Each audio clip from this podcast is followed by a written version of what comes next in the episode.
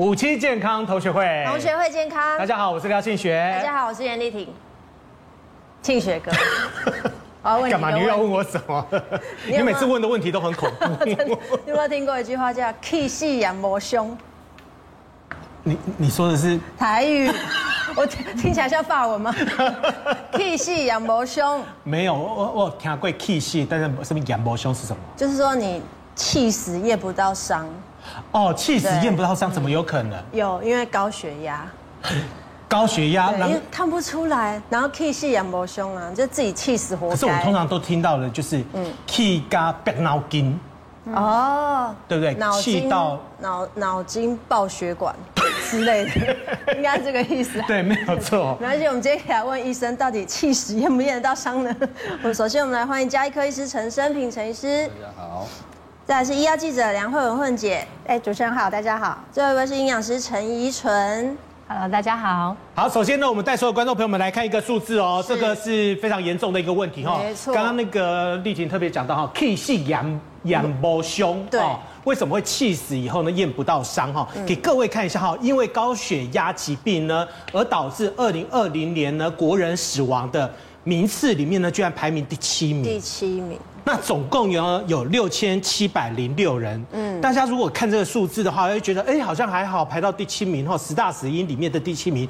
但是呢，告诉各位，在这前十名里面呢，跟高血压有关的呢，不是只有高血压的疾病哈，还包含了度假你讲的哈，气加白脑筋，对，脑血管的疾病是吗？哈，对，啊，疑似还有哪一个？心脏疾病，心脏疾病哦，第二名的也是。另外呢，还有一个肾，对不对？肾脏，肾脏这一个也是第九名。而且二零一九年他第八，第八名。说现他往上爬了。嗯。所以高血压的疾病的话呢，有逐年递升的一个呃迹象哈。那么如果大家呢把这个第二名、第四名以及第九名呢，还有第七名呢，全部加起来的话呢，这一边的死亡率的人呃人口数的话呢，会高过癌症。哇，已经跟癌症差不多了。所以陈医师，气死验得到伤吗？啊，这个是非常好的一个问题。高血压，它就是一个百分之七八十的人是没有症状的。啊，哦，你不量，通常你完全没有办法警觉到这个问题。少部分的人会以头痛，嗯，脖子酸，然后就因为我们现在软呃这个网络很发达，他们会去查，他们会查量一下血压，才会发觉这个问题。正因为他没有症状，我们常常我们到了。五年、十年没有去处理这个问题，通常他会跟着其他的心血管因子一起来，包括体重、不良的生活形态等等，这样子延延展到最后，这些疾病都会呼应着一起而来。所以在现在这个时候，我们趁这个机会跟大家告诉一下，高血压如何防治是非常重要。嗯，所以有可能都没有发现，一发现就急诊了。呃，对，其实，在门诊的看的高血压，绝大部分的来都是健检的时候发现，或者是说他现在有不舒服，头晕、头痛。今天来是他一个健检血压高，就进门诊，因为我们都会量血压，血压一百六、一百七，很多人都不知道。举个实例，一个七十岁的老先生，他到健检来，血压量一百九，他还满脸狐疑，说：“我怎么可能一百九？”他完全没有症状。啊，真的？我们做什么事呢？我说没关系，菲菲，你坐了五分钟。我们再请另外一个年轻的医师再给他量一次，一量一百九十二，他也没下来啊，哦，没下来。我说没关系，我们等下再请护理长帮你再量一次，再量还是一百九，他才慢慢相信这件事。这个病人后来在门诊里面很简单的一颗药，生活形态，半年以后血压就掉到一百五。哦，很多人没有症状是在第二个例子就是社区，我们去打疫苗，我量过最高的血压是两百四十六。他看起来没事吗？完全没事。后来两百多还没事，完全没事。他是拄个拐杖慢慢来，还跟你笑着。嗯，他是来打疫苗，当然我们也不敢让他打，因为这么高的血压。他其实来三年了，每年的流感疫苗那个时候他都来打。嗯，其实他每年的血压都是都是高的。我第二个血压不敢讲，哈，重新量一次是两百五十二。啊，所以民众有时候他决定要不要求医，是他主观觉得我没有不舒服，嗯，他就没有那个动机去做这件事情。我们也利用这个机会跟大家讲，血压真的是蛮重要的。嗯，哦，实力。那他有可能就是说，呃，从年轻的时候他量就是两百多，一直维持到现在，然后七八十岁他还是两百多这样吗？对，因为好，这个问题非常好哈。就像有些人说我抽烟抽到大陆有人抽抽烟一百二十岁，他说要叫我戒烟的医生都已经死光了哈。所以我们公共卫生里面，我们很多的 pathway 就是途径是针对绝大部分的人，九十九十五趴的人会怎么样变成这样状况，我们都一定会做这个建议。少部分的基因医学只有两百年，还有一些东西我们没有发现，所以像这样少数人，究竟在门诊是非常少的。就说你血压这么高，那一直都没事，这种人非常少。而且它的风险还是很高的，所以我们并不建议以这个例子说我可以不治疗它，这个这个观念就不对。嗯，哦，他可能真的是没有症状，但绝大部分的人，如果我们好好的治疗，相对应这些严重的疾病，在急诊室就会少见。你到了急诊室，很多人来血压高，但第一时间不是靠不是治疗血压，是因为他已经有中末端的疾器官疾病，我要去处理它。把它处理完了，血压就会下来。所以那陈医师，像我母亲本身有高血压，我是一定会有嘛？如果说我有，可是其实我没有发现，会有什么征兆让我有这个警讯？其实高血压原发性的高血压百分之九十都是没有原因的，到了三十五到四十岁左右就要开始注意自己的血压。如果父母亲有的话，但是一般在看了二三十年的门诊哈。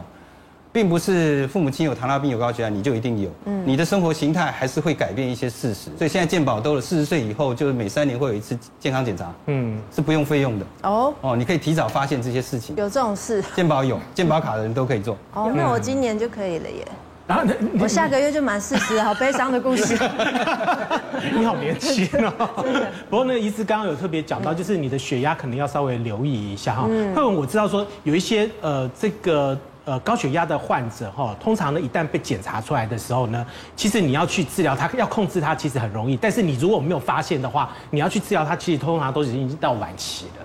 对，就是因为它就是呃，慢慢的、无形中的在你的身体里面嘛。那我们想象一下，所谓的高血压，血压就是我们血管的压力，也就是说，它分分秒秒都在血，我们的血流都在身体里面跑。嗯，假设你是一个高血压的人，你的血管长时间被这个血流一直冲击、冲击、冲击、冲击，你觉得我们的器官不会受到损伤吗？好，那就像我们家里的那个水管一样，水管里面长什么样子，老实讲，你没有拆开来，你根本就不知道。嗯，所以也许有一些斑驳啦，或者有一些呃破损啊，那长时间下来，呃，当然我们会呼吁说，大家。刚刚医生有提到说，也许你在中年之后，你就可能要特别注意说，你自己平常日常的血压的数值是怎么样，每天固定时间去量测它。当它有变化的时候，你才会发现，不然我们根本日常这样，就是刚刚医生讲两百多都还在路上走啊，都很都还像好像很健康一样，其实。在无形当中，他可能已经对你的身体造成伤害了。哎，那个小罗斯福，他其实之前就是这样。对，我们来来讲一下他很早期的时候，好像也就是这样。这一张图片呢，大家应该呃没没有看过，可能也是在那个 历史课本里面有看过嘛。就是当时在那个开罗会议，跟我们的蒋总统啊，然后丘吉尔首相三个一起合照哈。那那个时候呢，其实小罗斯福总统呢，他在呃美国来讲，他是算是呃连任四届总统，算。是最受欢迎的总统哦，可是他当时其实他已经有一些高血压的问题，可是。当年啊，以那个年代来讲，他们都普遍不认为这个是需要处理的病，包括他身边的人啊，呃，有一些呃医师告诉他说，哎，你这个可能要吃药，可能要去控制。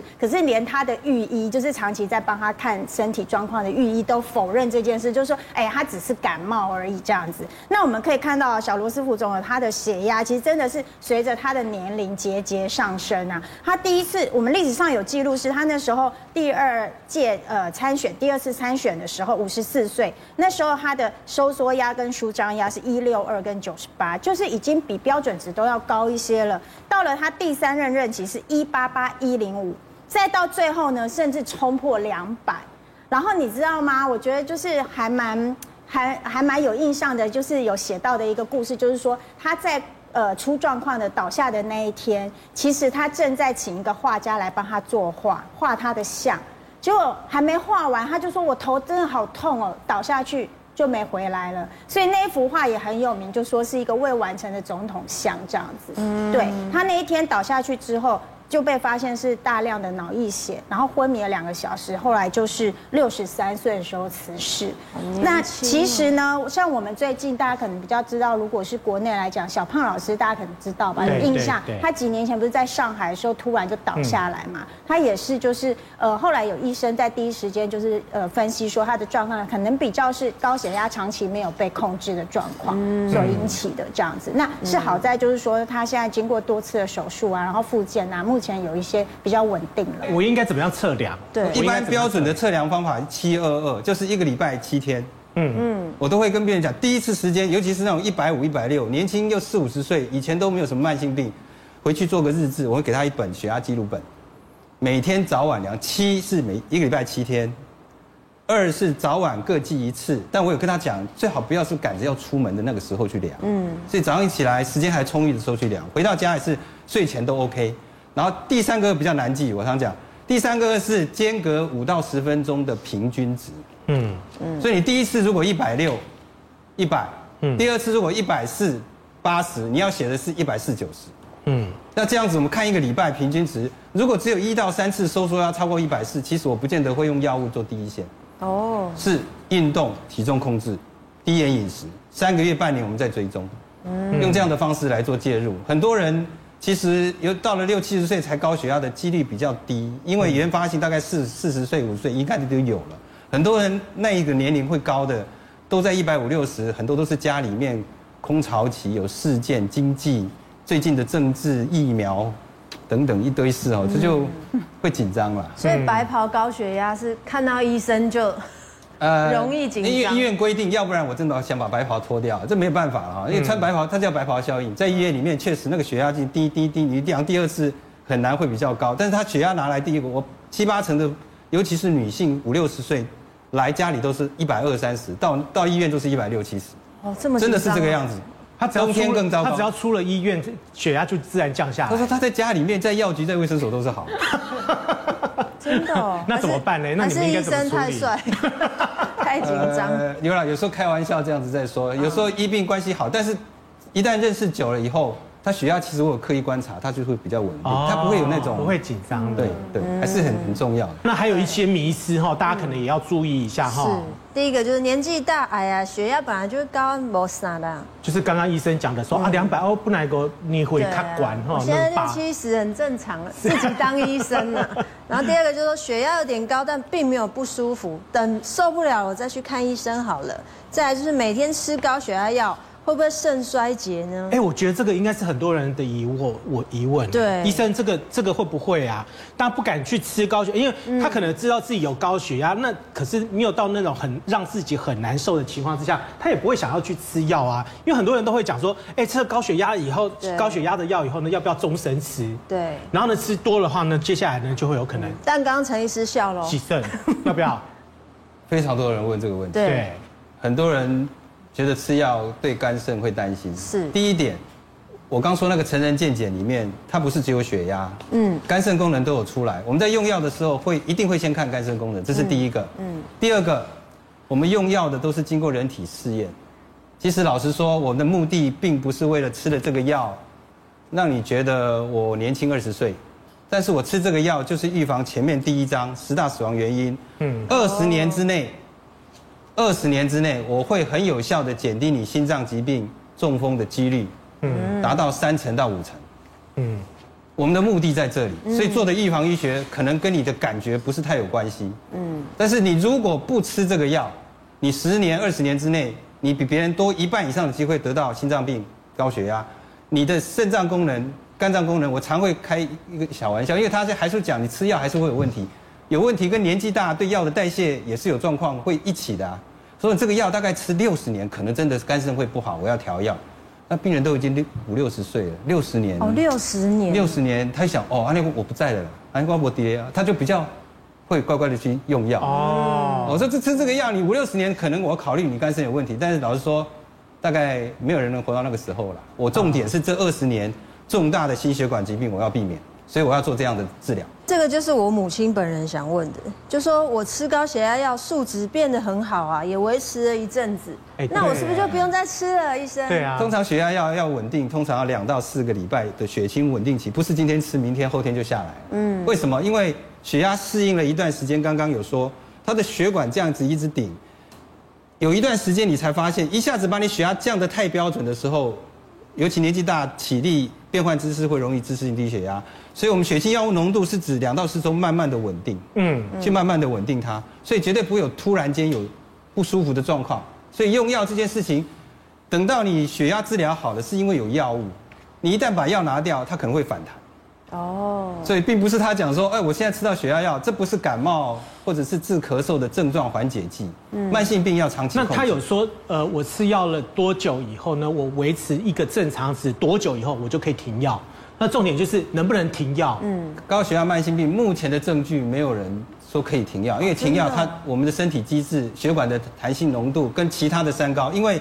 有高血压的人，常常年纪大了，高血脂也来了。对，糖尿病也不好了。对，一定要尽量控制这些血脂的心血管的危险因子，所以这个是要做的。怡纯有没有什么样的方法的话呢？可以在饮食上面呢，可以稍微帮忙一下。帮忙一下。有，其实在美国的国家卫生研究院啊，他们也曾经有做过一个很有名的临床研究。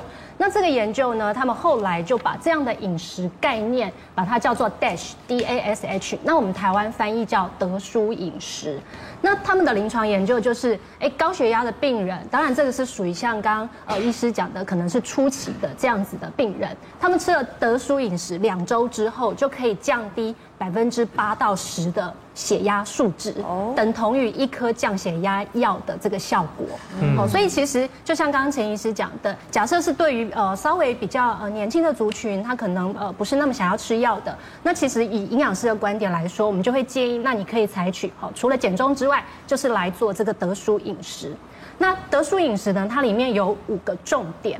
第一个重点呢，就是我们挑的这个淀粉的食物啊，尽量就是选择优质的淀粉，好像是全谷类或是呃根茎类，就是没有加工呃精致的这样子的淀粉。那它里面有比较丰富的膳食纤维跟一些矿物质。好，好，那第二个重点呢，就是天天五份加五呃蔬菜加五份的水果。好，所以我们叫天天五加五蔬果。那这个量其实蛮大的哈，五份的蔬菜呢，如果大家煮熟。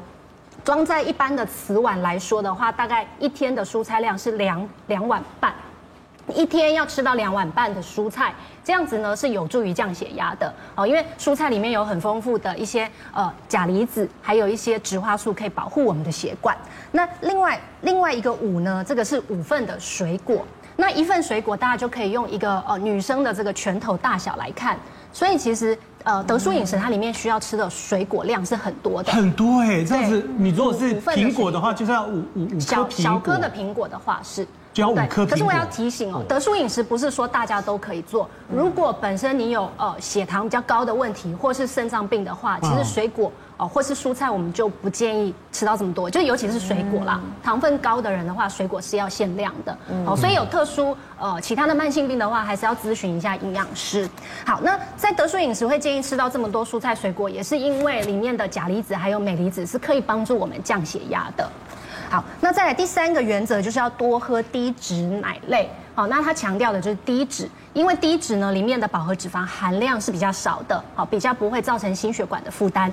那奶类呢，主要就是很丰富的钙质来源，钙也可以帮助我们降血压。好，好，那第四个原则就是你的肉类尽量红肉要换白肉，减少饱和脂肪的摄取，因为红肉就是饱和脂肪会比较多。对，那尤其会比较推荐鱼肉。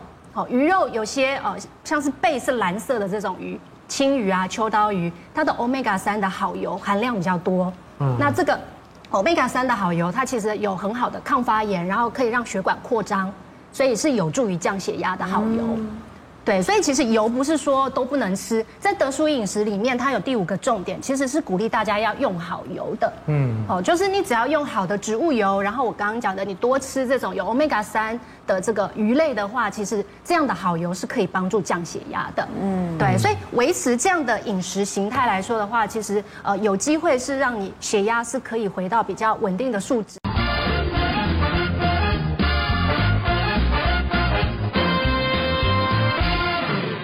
欢迎回到五期健康同学会。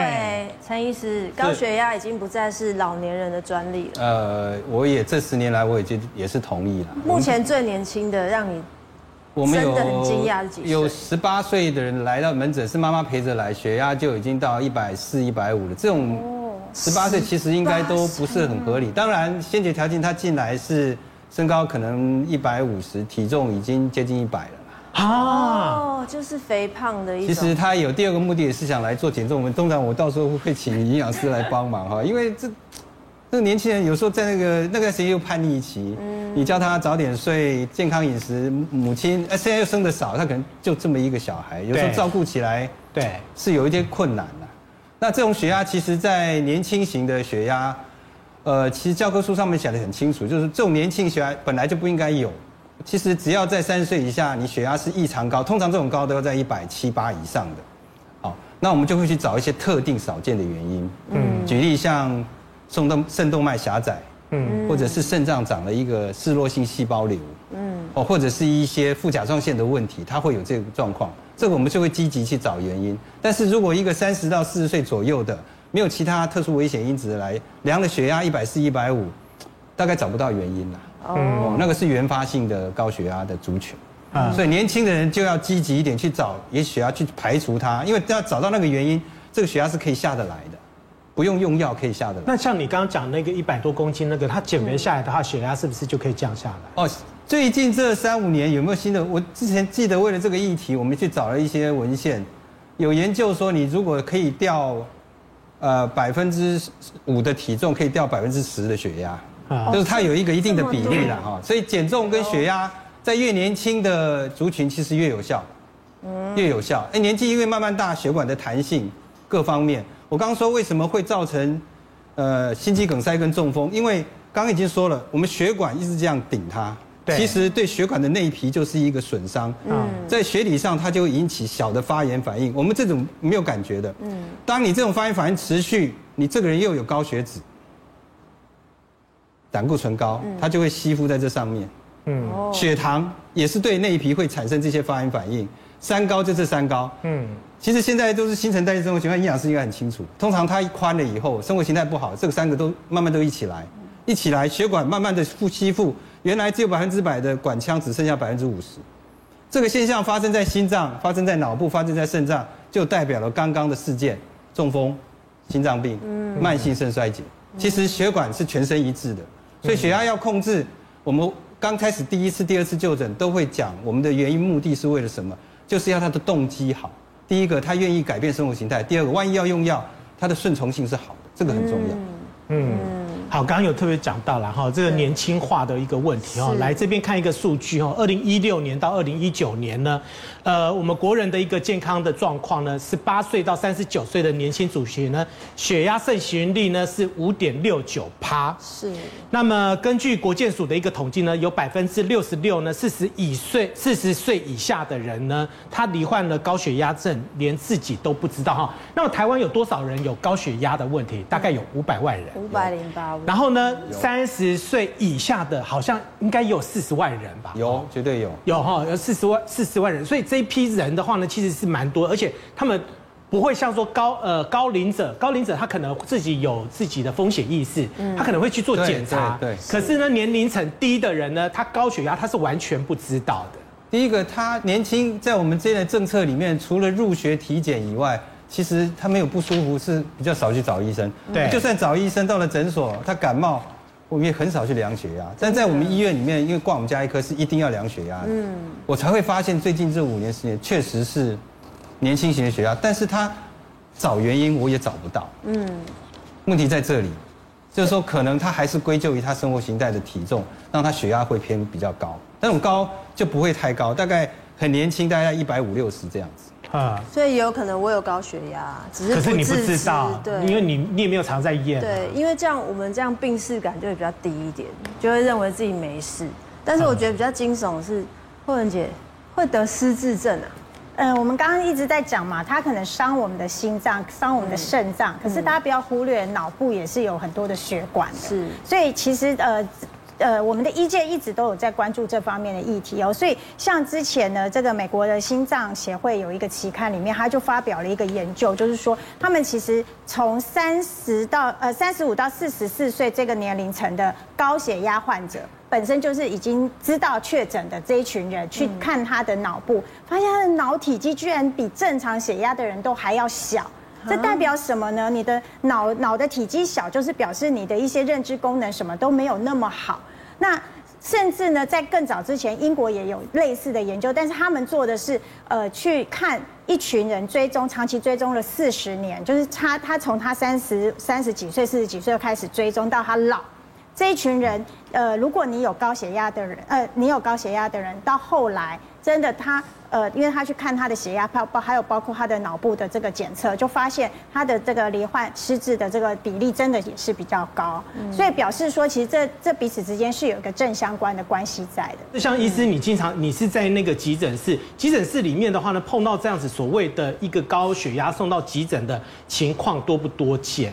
其实来这里，我们检伤分类现在五类。我现在没有在急诊了，我在急诊待过四年，我有急诊专科医师。嗯，就是说他们进来的时候会先检伤分类。嗯，啊，像你是血压高的、有胸痛的，他自己就分到前面去，就一类、二类的病人来。对，如果意识又不清楚，就直接到一类了。嗯，哦，我刚刚已经说明了，进来的时候这些都是基本的条件。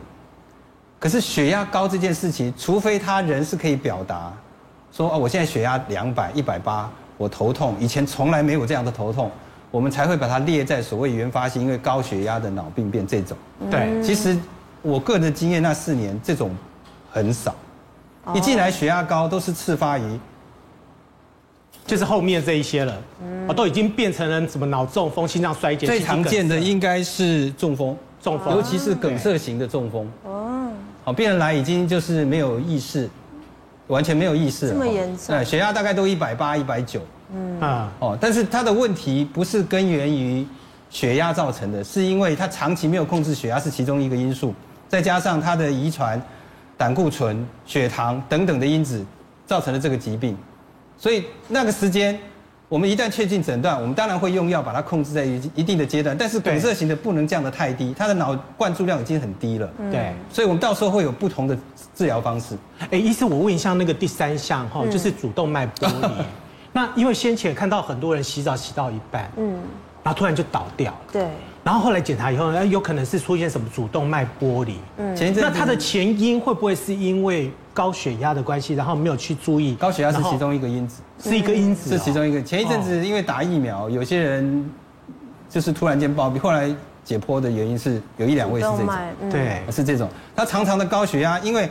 主动脉剥离就是我们心脏出来一个主动脉弓一直往下的这一大段，心脏把血打出来的血压一定是最高的，它才有多的压力把它送到全身去。啊，这么这么高的压力下，在这个主动脉弓，如果你血压长期不控制，它硬化，动脉硬化，然后它弹性又不好，血压是这么高，长期冲下，再加上你可能当天是压力啦，或者是外面一些情绪的作用。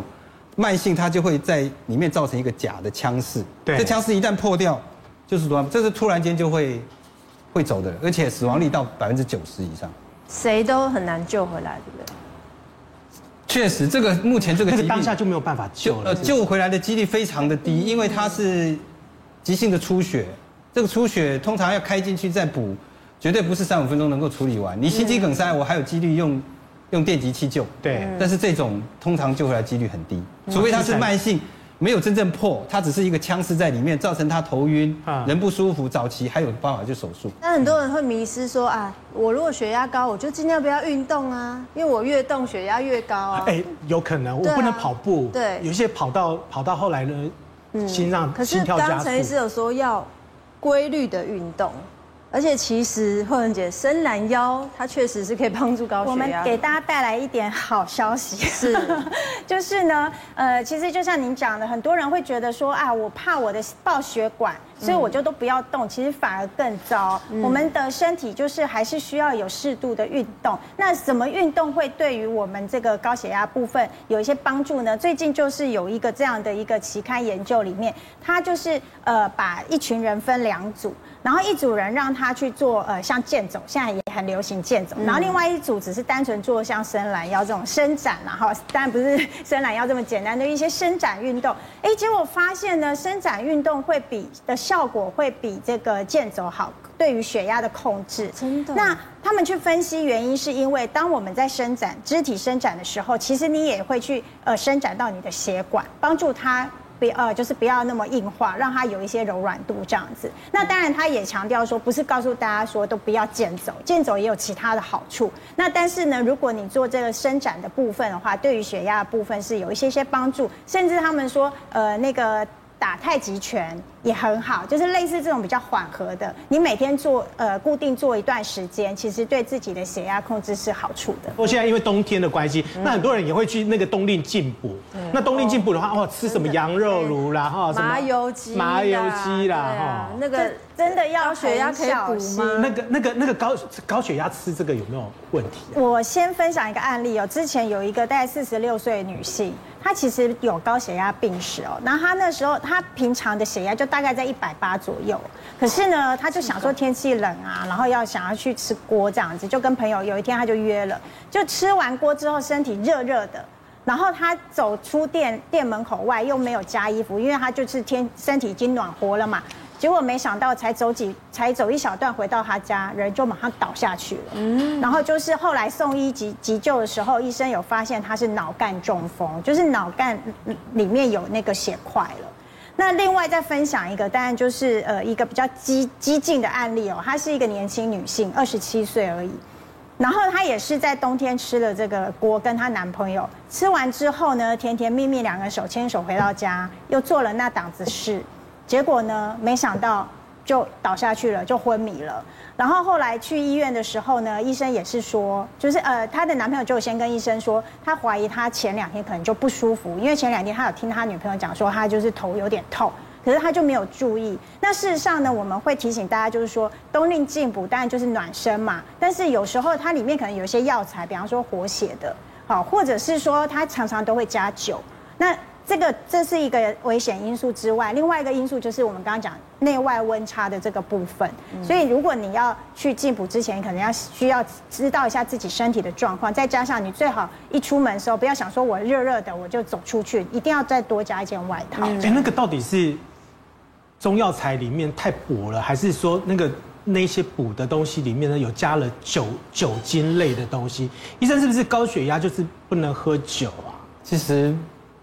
如果因为高血压不能吃这个，不能吃那个，其实人生这么多人都活着也没什么意义了。大部分把它控制好，其实这些东西适量，并不是绝对禁忌，反而是我我的我们的困难是，我们诊断完以后，病人的顺从性，他用药顺从性跟自己生活形态的改变，还有生活形态就包括饮食了。对哦，所以我们常不能改的也是他饮食，也是他说我是外食啊，他他或者说刚我跟营养师请教，他就说他。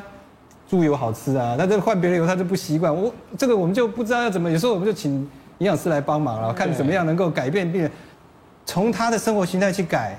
我们可以预防很多后面的疾病，这个很重要。有些人耳朵就是很硬啊，你叫他吃什么，他不可能就是跟着这样子吃啊。你说像我们现在这样有益血压的，这一看都觉得很难吃，全部都是绿色的。也许这十样他就是很讨厌啊。但营养师这真的可以帮助高血压，是不是？其实像在这些食物里面，第一个南瓜子，然后还有鲑鱼，其实它的概念就有点像我们刚刚讲德叔饮食，你要吃好油嘛。南瓜子、坚果，它就是很好的植物油的一个来源，然后鲑鱼的话，它的 omega 三也是好油，帮助我们血管扩张，可以降血压。嗯，那另外的话，其实呃，刚刚主持人有讲到很多绿色，对不对？嗯。绿色的蔬菜，绿色的蔬菜，它里面呃有很丰富的钾离子之外，其实也有镁离子。那像坚果也有镁离子，所以其实深绿色的蔬菜呀、啊，跟坚果哦，这个镁离子也是有助于降血压的。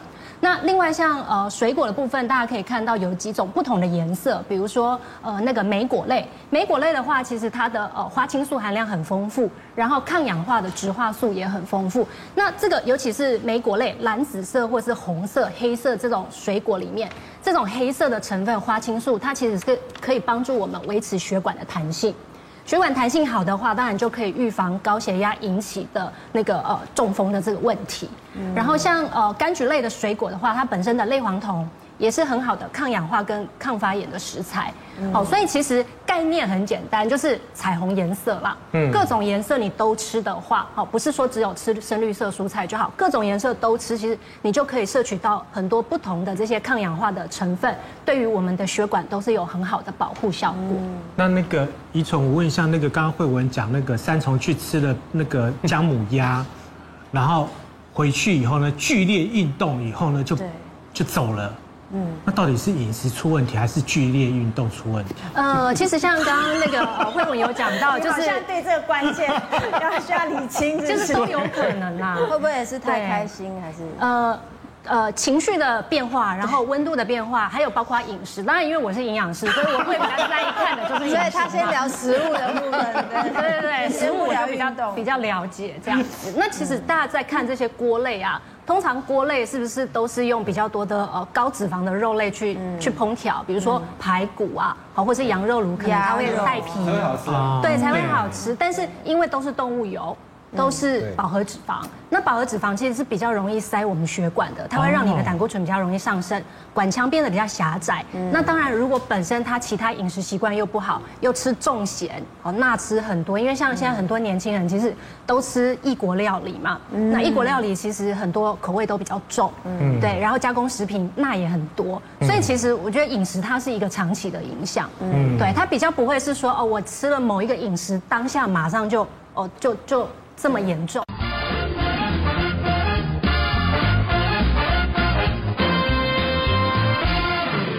欢迎回到五期健康同学会。我们刚刚特别讲到了这个降血压的药哈。是。那么可是吃降血压的药的时候呢，也有很多人有一些疑惑哈。嗯。我先问一下这个我们的营养师哈，降血压的药的饮食的禁忌哈。降血压的药的话呢，血呃这个病友们哈，他们不能吃香蕉、葡萄柚。紫菜跟龙眼干吗？怎么可能？我妈超爱吃香蕉的。葡萄柚其实比较多人听过，就是跟比如说感冒药啊、血压药、降血脂药这些是不能一起吃。那葡萄柚主要的原因就是说，葡萄柚它里面有一个成分叫类黄酮，它会去抑制我们肝脏在解毒药物的一个酵素。嗯。那抑制了这个酵素的活性之后呢，那药物的解毒速度就会变慢。那这时候，当然你的药物就会停留在身体是比较长的时间。嗯，那因为通常这种呃慢性病的药，它都是规律需要定期吃的。那你药物停留在身体太久，就会变成说可能会累积在呃我们体内，造成这个药物浓度过高的问题。就比较容易产生。所以葡萄柚是因为吃药的关系，对，是因为吃药跟药物的药的关系，所以你不能吃葡萄柚。嗯，对。那它本身是病友是不能吃香蕉跟那个吗？龙眼干吗？对，这其实蛮多人不知道的哦。因为像我我们刚刚在讲到德叔饮食，其实有强调得舒饮食里面蔬菜水果要你吃很多，因为它里面有很丰富的钾离子，可以帮助降血压。不过这个是针对你在还没有用药的病人身上哦，因为不能讲病人，还没有用药的人。就是你没有吃药，那多吃钾离子有助于降血压。可是有一些在吃呃降血压药的呃病人呢，他们的药的种类可能是选择使用那个呃包钾的利尿剂，就是它会让钾离子停留在身体比较比较多。那这时候如果你又吃钾离子比较高的这些蔬菜跟水果，尤其是香蕉、哦紫菜、龙眼干这些的话，那有可能就会导致我们血液的钾离子浓度过高。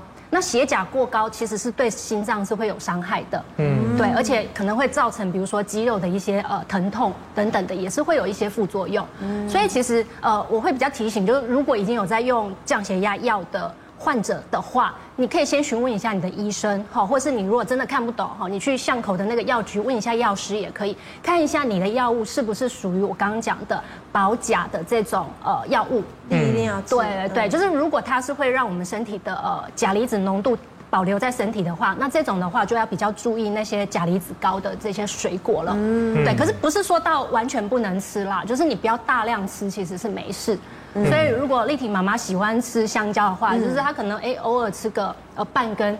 哦，不要大量吃，其实是没有关系的。哦，那还好。好，另外呢，还有一个就是不建议吃低钠的薄盐酱油或者是低钠盐。对，因为低钠盐大家的印象就是哦，高血压的人要可以吃低钠盐嘛，因为钠减少了，哦，有助于血压控制。但其实它低钠盐的做法就是把一部分的钠拿掉之后，用钾离子去取代。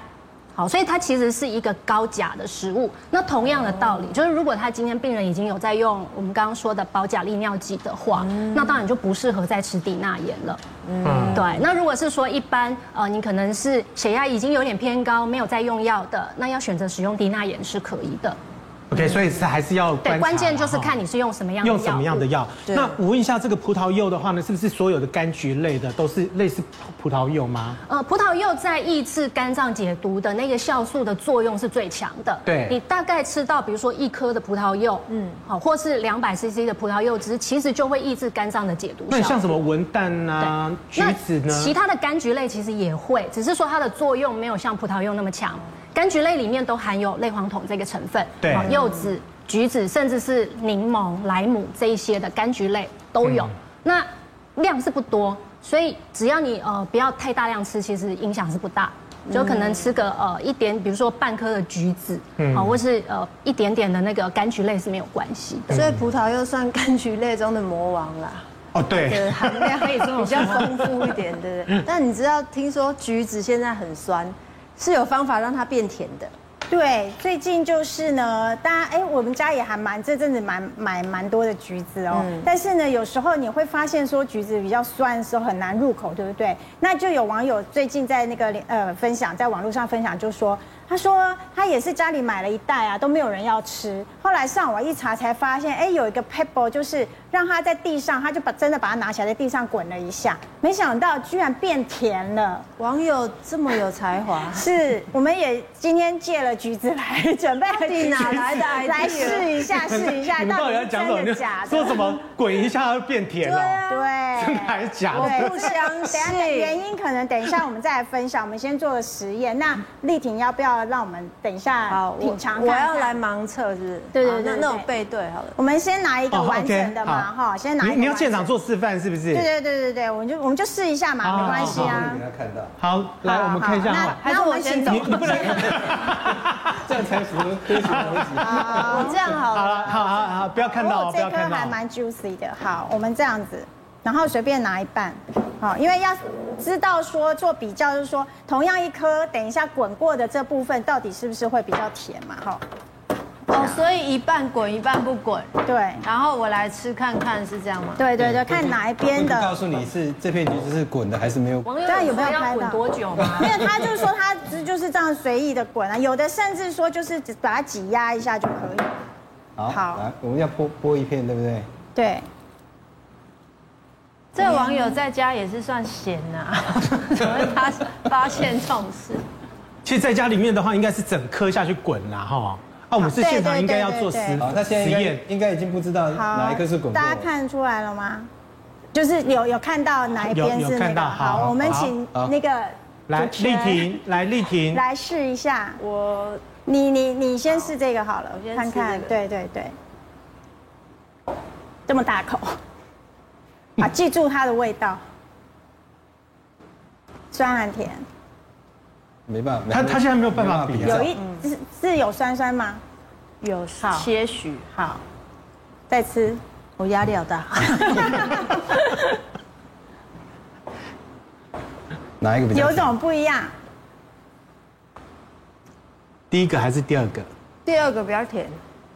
真的，真的 对，Bingo，第二个是在这里滚，真的答对，对，有这种事吗？真的，因为他们其实第二个你滚过，有媒有媒体去采访那个食品营养的专家，他就说，因为我们的橘子啊，你经过挤压，它会产生一些些热能，其实它就是会释放一个一种叫乙烯的物质，然后这个物质是让它有一点点催熟的作用，所以当它催熟的时候，它里面的糖会释放出来。呃，有字边的那个糖，所以造成它是比较甜的。其实像在日本啊，有一个节目之前也做过这个类似的，它是，但是它是说它是用那个把橘子拿去热水，里面稍微让它加热之后，也是吃的比较甜这样。嗯，可能原理是我我不相信你不相信 啊？那你再试试看。哎，可是你刚刚看到了。你吃是吗？好，我先吃这个，应该是营养师吃看看。那你记得哪一个是哪一个吗？我我记得啊，他也记得，慧文也记得。这一口应该就还蛮明显的啊！怎么那么优秀？我刚刚好粗鲁。我们刚刚在录影前也测试了。你那很豪迈啊！对啊，超豪迈的我。是不是很明显？对，连营养师自己都点。所以你觉得甜酸有一点帮助？有差，有差，有差。你们刚你们试一下，我也觉得很不是，那营养师科学原理可以这样子解释吗？在你们营养学里面可以这样子解释吗？其实如果就会我们刚刚讲的那个逻辑乙烯的话，其实我倒想到还有另外一个方法，其实也有帮助，那就是苹果。就是假设你一次买一袋，因为橘子蛮能放的，嗯嗯，你可能一次会买比较多，买一袋起来呢，你就跟苹果放在一起，苹果也是可以释放出乙烯的水果，然后你就密封把它包起来，那这样其实也可以慢慢让它催熟。不过，因为它是这样这样的方法是比较慢啦，也许用这种物理性的方式去破坏它的那个组织会比较快一点。其实还可以玩一些亲子游戏，你知道，就买一篮环，然后跟我小孩打那个保龄球，有没有？保龄球这样一直在那边滚滚滚。我跟你讲，你以后不能跟水果摊的老板跟他跟他阿狗说，你的水果太酸，太酸，大家都可以把它变甜，好离奇啊！那烤橘子也会变甜吗？哎，不是变甜，是有大家现在会比较知道，就是说，因为冬天了嘛，想要保暖，呃，就是我们常常对会有一些咳嗽的这些症状。那当然，呃，我们都知道感冒咳嗽的时候，长辈都会说啊，不要吃橘子嘛，对不对？那主要原因是因为呃，中医师他们会分享，就是说，因为橘子它本身是比较寒的，好，但是呢，如果你是把它拿去有烤过的话。整颗烤过的话，其实它就是可以呃有这个止咳跟化痰的这个效果。尤其它要怎么样烤啊？平底锅就是平底锅，是不是？那应该怎么做？营养师怎么做呢？因为其实呃中当然中医我也不是很懂，但是以中医的呃理论来讲，他们是会讲食物属性的这个部分。那如果是你透过加热的话，当然它可以让它的属性稍微比较改变一点点。